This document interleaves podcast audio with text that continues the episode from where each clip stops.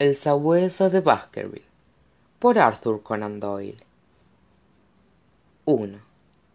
Mr. Sherlock Holmes Mr. Sherlock Holmes, que generalmente se levantaba muy tarde, salvo las reiteradas circunstancias en que permanecía despierto toda la noche, estaba sentado frente a su desayuno. Yo, parado sobre la alfombra que estaba frente a la chimenea, tomé el bastón que nuestro visitante había olvidado la noche anterior. Era un grueso bastón de madera de buena calidad redondeado en su empuñadura y que pertenecía al tipo del que denominan de abogado de penang. Por debajo de la empuñadura inmediatamente le seguía un ancho aro de plata de unos dos centímetros de altura en el cual se mostraba grabada la siguiente inscripción a James Mortimer M.C.R.C., miembro del Colegio Real de Cirujanos, sus amigos del H.C.C., y la fecha 1884. Era el tipo de bastón que acostumbraba llevar, digno, firme y tranquilizante, el tradicional médico de cabecera formado a la antigua. De acuerdo, Watson. ¿Qué deducción saca de él? Holmes estaba sentado de espaldas a mí, y yo no le había dado ninguna señal sobre el objeto que me interesaba. Cómo supo lo que hacía creo que usted tiene ojos en la nuca. Tengo por lo menos una cafetera plateada y brillante frente a mí contestó. Pero dígame watson qué podría concluir sobre el bastón de nuestro visitante este objeto dejado aquí accidentalmente tiene gran importancia ya que por no haber tenido la suerte de encontrarnos con él ignoramos que lo trajo a nuestra casa. Cómo reconstruye usted al hombre basándose en el examen de su bastón yo creo respondí siguiendo en lo posible los métodos de mi compañero que el doctor mortimer es un anciano médico a quien el éxito sonríe y a quien se aprecia. Todos quienes lo conocen le han dado muestras de su estimación. Muy bien dijo holmes. Excelente me parece también que es probable que se trate de un médico rural que hace la mayoría de sus visitas a pie. Por qué porque este bastón aunque originalmente haya sido muy bonito ha sido utilizado tanto que me es difícil imaginar que sea usado por un médico de ciudad. La gruesa contera de hierro está desgastada lo que demuestra que ha caminado mucho con él. Perfecto mm, dijo holmes. Y por otra parte ahí tenemos a los amigos del h c yo diría que se trata de la asociación de cazadores o lo que sea una asociación local a cuyos miembros posiblemente ha tratado y que a cambio le han entregado este pequeño recuerdo. Verdaderamente usted se está superando watson dijo holmes mientras retiraba su silla y encendía un cigarro. Debo decir que en todas las manifestaciones que tan amablemente ha hecho sobre mis pequeños éxitos normalmente no ha valorado su propia capacidad. Puede ser que usted no sea brillante pero conduce a la iluminación. Hay hombres que sin ser genios poseen una gran capacidad para potenciar la genialidad en otras personas. Confieso estimado colega que le debo mucho. Nunca hasta ese momento había dicho tanto y admito que sus palabras me resultaron muy agradables ya que con frecuencia me había herido su indiferencia ante mi admiración y mis intentos de dar publicidad a sus métodos. Estaba también orgulloso de pensar que había llegado a adquirir tal dominio de su, de su sistema que podía aplicarlo de tal modo que había logrado su aprobación. Tomó entonces el bastón que tenía en mis manos y lo examinó a simple vista durante unos minutos a continuación con un gesto de interés dejó su cigarrillo se acercó a la ventana y examinó nuevamente el bastón con una lupa. Interesante pero elemental dijo mientras volvía a ocupar el rincón favorito de su sofá. Evidentemente en el bastón hay una o dos señales que nos darán la base para llegar a varias conclusiones. Se me escapó algo le pregunté dándome cierta importancia espero que no haya algo significativo que yo pueda haber olvidado. Me temo querido watson que la mayor parte de sus conclusiones han sido erróneas. Cuando afirmé que usted me estimulaba quise decir francamente que en ocasiones sus equivocaciones me conducían a la verdad. Y no es que en este caso haya usted acertado completamente. Este hombre sin dudas es un médico rural y camina mucho. Entonces yo tenía razón no completamente. Eso fue todo. No no querido watson. Eso no fue todo de ningún modo.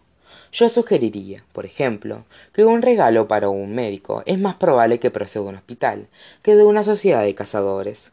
Y si las iniciales c c aparecen mencionadas antes de dicho hospital esas iniciales prácticamente podrían referirse al charing cross. Puede que tenga razón. La probabilidad está por ese camino y si aceptamos este punto como hipótesis de investigación disponemos de una nueva base para iniciar la reconstrucción de nuestro desconocido visitante. Supongamos que h c quiere decir hospital de charing cross. Qué otras cosas podemos inferir no se le ocurre ninguna. Usted conoce mis métodos. Aplíquelos entonces. No se me ocurre más que la evidente conclusión de que este hombre ha ejercido en la ciudad antes de ir al campo.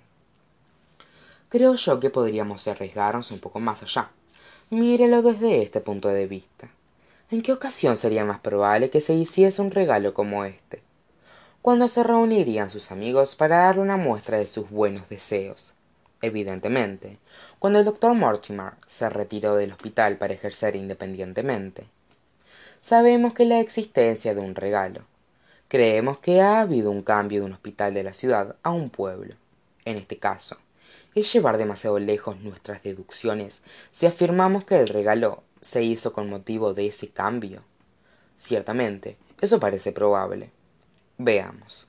Usted se dará cuenta de que este médico no podía contarse entre el personal de plantilla del hospital ya que para mantener tal cargo es preciso que la persona en cuestión tenga una especialidad bien establecida en londres. Y de ser este el caso tal persona no se hubiese retirado del campo. Qué era en ese supuesto se estaba en el hospital pero todavía no se contaba entre los miembros del personal estable. Sólo pudo ser un interno es decir poco más que un estudiante de los últimos cursos. Y abandonó el hospital hace cinco años. La fecha aparece en el bastón.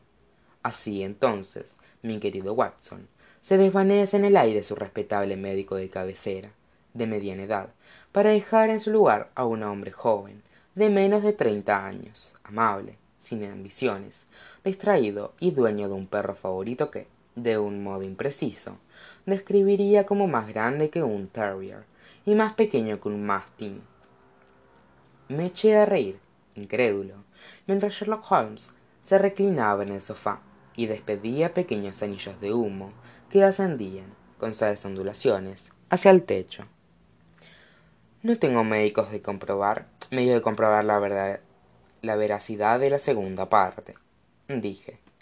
Pero al menos no es difícil saber algunos detalles acerca de la edad y la profesión de nuestro hombre de mi pequeño estante dedicado a las cuestiones de medicina. Tomé el directorio médico y busqué su nombre.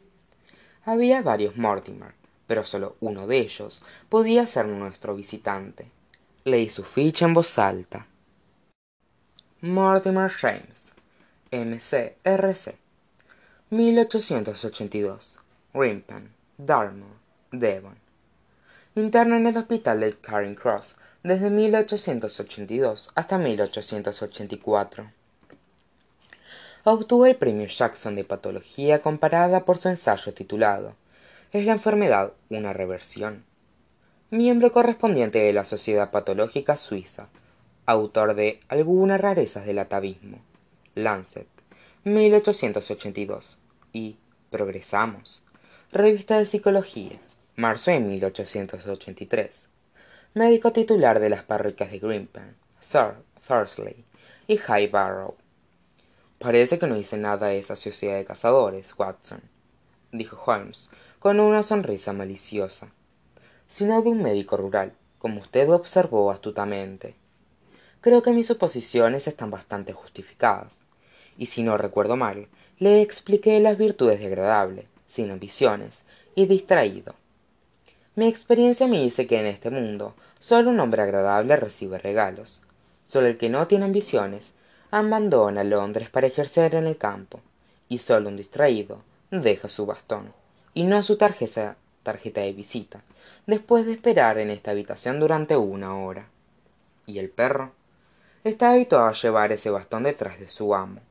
Como el bastón es pesado el perro lo ha sujetado con fuerza por el centro donde aparecen claramente las señales de sus dientes. Las mandíbulas del perro como se ve en el espacio que media que media entre estas marcas son en mi opinión demasiado grandes para un terrier y demasiado pequeñas para un mastín.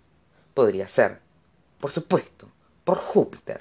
Es un perro de aguas del pelo rizado se había levantado y mientras hablaba caminaba por la habitación. De pronto se detuvo en el saliente de la ventana.